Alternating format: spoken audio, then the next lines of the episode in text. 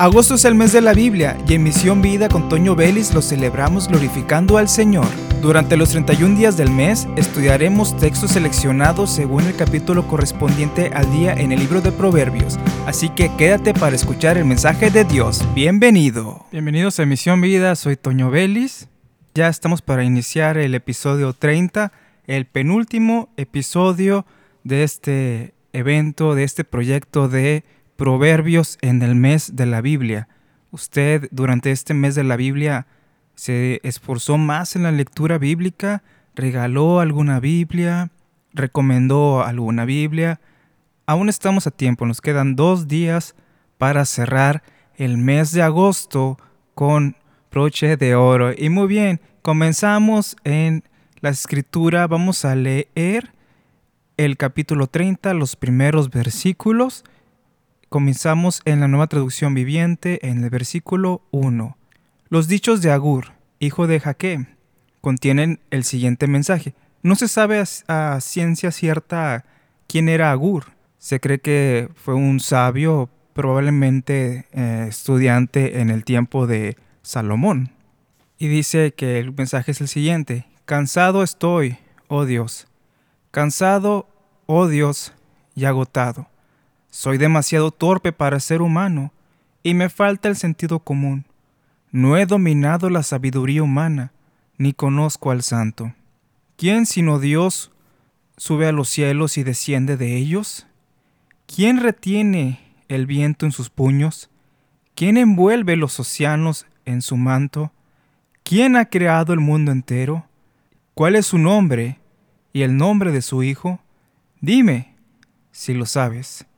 Hermanos, aquí estamos viendo a un hombre entregando su corazón, mostrando lo que hay dentro de él, mostrando una fortaleza grande en su vida, porque se podría pensar de que él estaba tal vez débil, pero no, aquí estamos viendo una fortaleza grande porque hay humildad en sus palabras. Reconoce que está cansado, sí, en algún momento nos hemos cansado, nos hemos agotado y Debemos hacer como Agur, buscar al Señor, cansado, oh Dios, y agotado. Soy demasiado torpe para ser humano y me falta el sentido común. Entregamos nuestra inteligencia, nuestros pensamientos, nuestra sabiduría, lo entregamos al Señor porque sabemos que nuestra limitante en, la mente pues se aproxima muy rápido. O sea, llega muy rápido, llegamos muy rápido a nuestro límite. Y el versículo 4 ¿Quién sino Dios sube a los cielos y desciende de ellos? No hay nadie que pueda hacer grandes cosas como el Señor, que ha creado el mundo entero. Reconocemos, hermanos, que Dios es el que creó el universo y esto nos hace glorificarle y en nuestra humildad, actitud de humildad, lo reconocemos y adoramos. Decimos, ¿quién retiene el viento en sus puños? Dependemos de Dios y reconocemos que él tiene control de todas las cosas. Nadie más puede controlar las cosas sino solamente Él. Nadie puede hacer maravillas, nadie puede hacer obras grandes como las que hace el Señor. ¿Cuál es su nombre? Y el nombre de su Hijo. En el principio era el verbo, y el verbo era con Dios, y el verbo era Dios, y el verbo se hizo carne y habitó entre nosotros. Agur conocía la escritura. Agur Sabía que en el principio creó Dios los cielos y la tierra, y dijo Dios, hagamos al hombre. La existencia de Jesucristo ya estaba desde la creación, desde antes de la creación. Jesús ya estaba ahí. Y este hombre en su sabiduría lo reconocía, sabía, declaraba cuál es el nombre de su Hijo.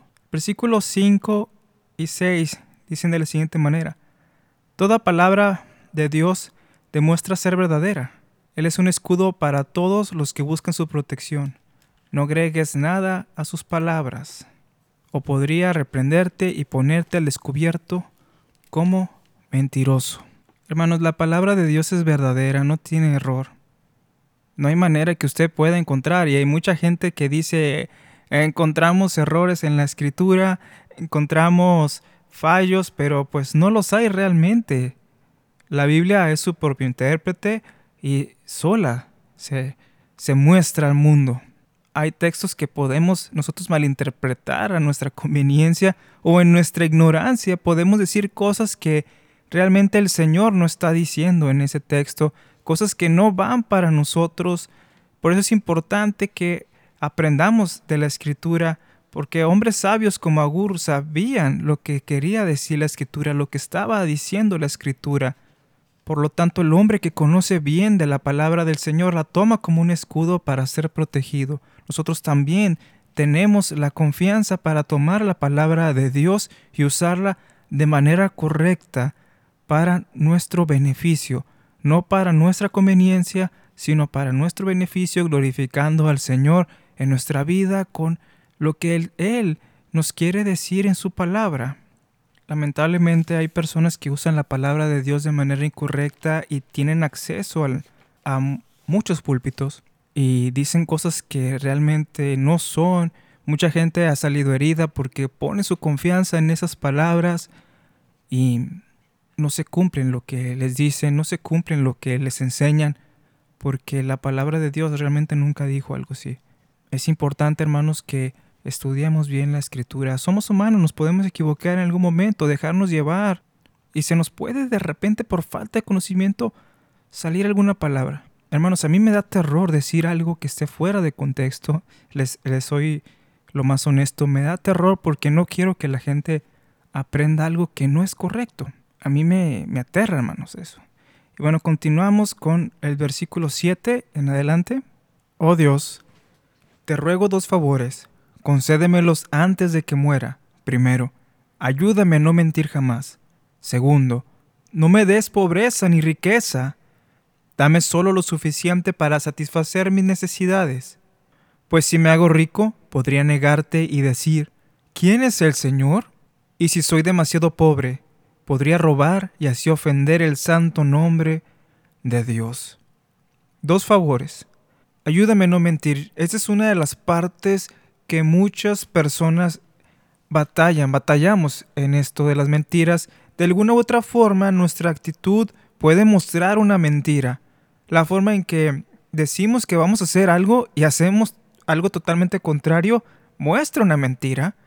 No solamente de decir algo que en, palabras, sino en nuestras acciones demostramos que estamos siendo mentirosos. Debemos de tener mucho cuidado con esto porque la gente nos ve.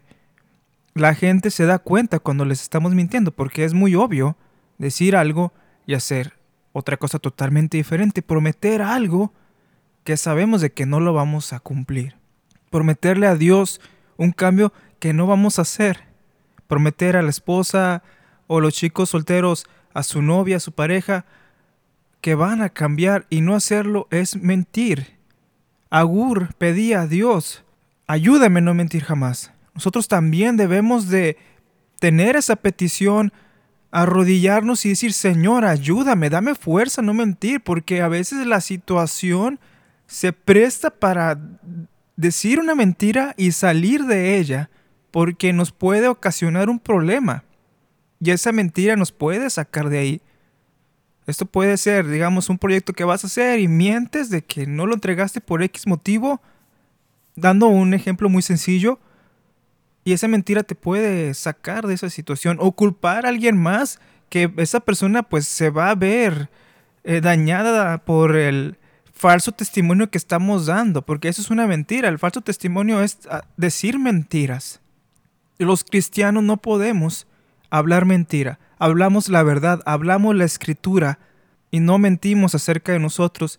No mentimos diciendo quiénes somos, sino con humildad reconocemos como al principio Agur, reconocemos nuestra situación en oración al Señor para pedirle la sabiduría y la fortaleza. Y aquí lo segundo, no me des pobreza ni riqueza. ¿Cuántos valientes hay que puedan pedir esto? Porque muchos podríamos pedir riqueza, pedir abundancia. Y él reconocía de que su humanidad lo podría hacer negar al Señor. ¿Usted está listo para que, en caso de que Dios le bendiga grandemente, está listo para tener, continuar con la humildad en su corazón? Recuerde que tener tanta abundancia no significa que esté totalmente el favor de Dios en su vida. Puede usted tener mucha riqueza y pensar, oh Dios me está bendiciendo mucho, pero su corazón está totalmente alejado del Señor y ya hablamos de esto y partimos de ese mundo y la eternidad es otra cosa. Agur pedía al Señor, no me des riqueza para no negarte, para no olvidarme de ti. A veces sin siquiera tener una riqueza, tenemos un trabajo que nos hace olvidarnos del Señor, nos hace desobligarnos, nos hace faltar a los compromisos con el Señor porque queremos más y más y más obtener económicamente con horas extras y demás, que no está mal. El problema es cuando lo ponemos en prioridad sobre las cosas de Dios. Si dejamos a Dios el primer lugar en nuestra vida y tenemos un negocio, créame que Dios lo va a bendecir si acatamos la voluntad de Dios, si nos dirigimos dando el primer lugar al Señor, Dios va a bendecir. ¿Por qué no? Ahora, si a Dios no le place, y lo hemos también mencionado, si a Dios no le place, a Dios sea la gloria. Nosotros nos seguimos esforzando en lo que estamos haciendo, pero no vamos a dejar el primer lugar en nuestro corazón y en nuestras actividades que es al mismo Señor. Agur no quería caer en esto de negar al Señor y no quería llegar demasiado pobre porque podría robar y así ofender el santo nombre de Dios. Hermanos, roguemos claro a Dios que nos ayude ante la necesidad para no tener que llegar a estos extremos, porque el robar es malo. ¿Y, qué vamos a hacer ante una terrible necesidad y no hay comida, no hay sustento?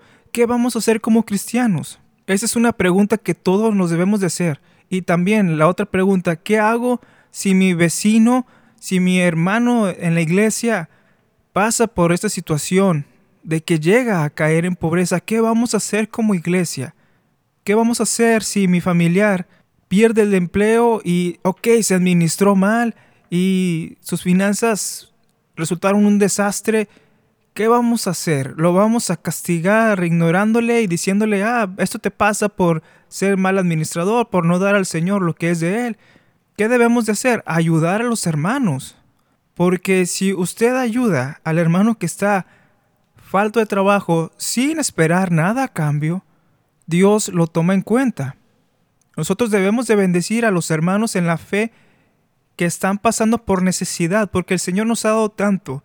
Dios le ha dado, digamos, dos latas de, de frijoles. Bueno, usted le va a dar una al hermano que está en necesidad y la otra familia le va a dar un, eh, un kilo de tortillas, la otra familia le va a dar dos kilos de harina, el otro, la otra familia le va a dar em, un kilo de jamón y así entre todos nos vamos a apoyar como hijos de Dios. Yo creo que al momento en que usted pase necesidad, la iglesia va a corresponder porque debemos de tener esa cultura de amor en la iglesia, de apoyar a las personas que estén pasando por necesidad. Tal vez Agur se sentía solo en ese aspecto de que si Tal vez es una suposición que si llegaba a tener pobreza iba a estar solo, no, no iba a haber alguien que le dijera, ten, ten algo. El problema es que llegamos a situaciones así y ¿qué decimos al hermano que está pasando por algo mal? Voy a orar por ti mucho. No, hermano, hay que bendecir, hay que demostrar nuestra fe con nuestras obras, ahora sí. Debemos de bendecir a los demás y ellos nos van a bendecir. Debemos de tener una iglesia que bendice a sus miembros y a la comunidad también. ¿Por qué no? Ante los desastres naturales nos juntamos, nos reunimos, no gastamos en cosas vanas, sino lo que entra lo ponemos al servicio de Dios. Cuando se requiera, cuando se necesita, lo ponemos en servicio de Dios. Usted si quiere comprar algo, hágalo, está en su derecho. Pero al momento de la necesidad, bendiga a alguien, tenga la prioridad de bendecir a alguien que esté pasando por escasez. Hermanos, hay que bendecir, hay que dar. Porque hay personas que oran con la fe de Agur y dicen, Señor, y si soy demasiado pobre, podría robar y así ofender el santo nombre de Dios. Yo sé que hay personas que oran así, por lo tanto, nosotros vamos a bendecirlos, vamos a hacer soporte, vamos a hacer apoyo y no hacerlo pensando en que, ah, yo voy a dar y el Señor me va a bendecir a mí. No, yo voy a bendecir ahora a mi hermano. Y cuando a mí me falte, yo voy a confiar en que los hermanos me van a ayudar. Si el hermano se alejó de la iglesia, ayudemos hermanos. Nuestro compromiso es bendecir. Si está en pecado, reconocemos que está en pecado, si hay que disciplinar, el cuerpo oficial de la iglesia toma las medidas y hay una disciplina con amor. Pero no vamos a dejarlo en la miseria, vamos a bendecir, ¿sí? Poniendo las cosas en su lugar, claro, pero vamos a bendecir porque hombres de fe como Agur necesitan también ser bendecidos por los hermanos cuando pasen en la situación de pobreza. Y si estamos en situación de abundancia, y decir como Pablo, estando en abundancia como en escasez, sé estar contento. Todo lo puedo en Cristo que me fortalece. Yo me voy a mantener con los pies en la tierra y feliz, confiado en el Señor, aunque no tenga, y aunque tenga además, no voy a olvidarme de ti, porque de ti viene todo. Tú eres el dueño del oro y la plata, y tú nos has dado lo que tenemos. Y así terminamos el episodio del día de hoy. Espera mañana ya el episodio 31 para cerrar este mes de agosto, el mes de la Biblia. Bendiciones a todos, soy Toño Vélez y esto es Misión Vida.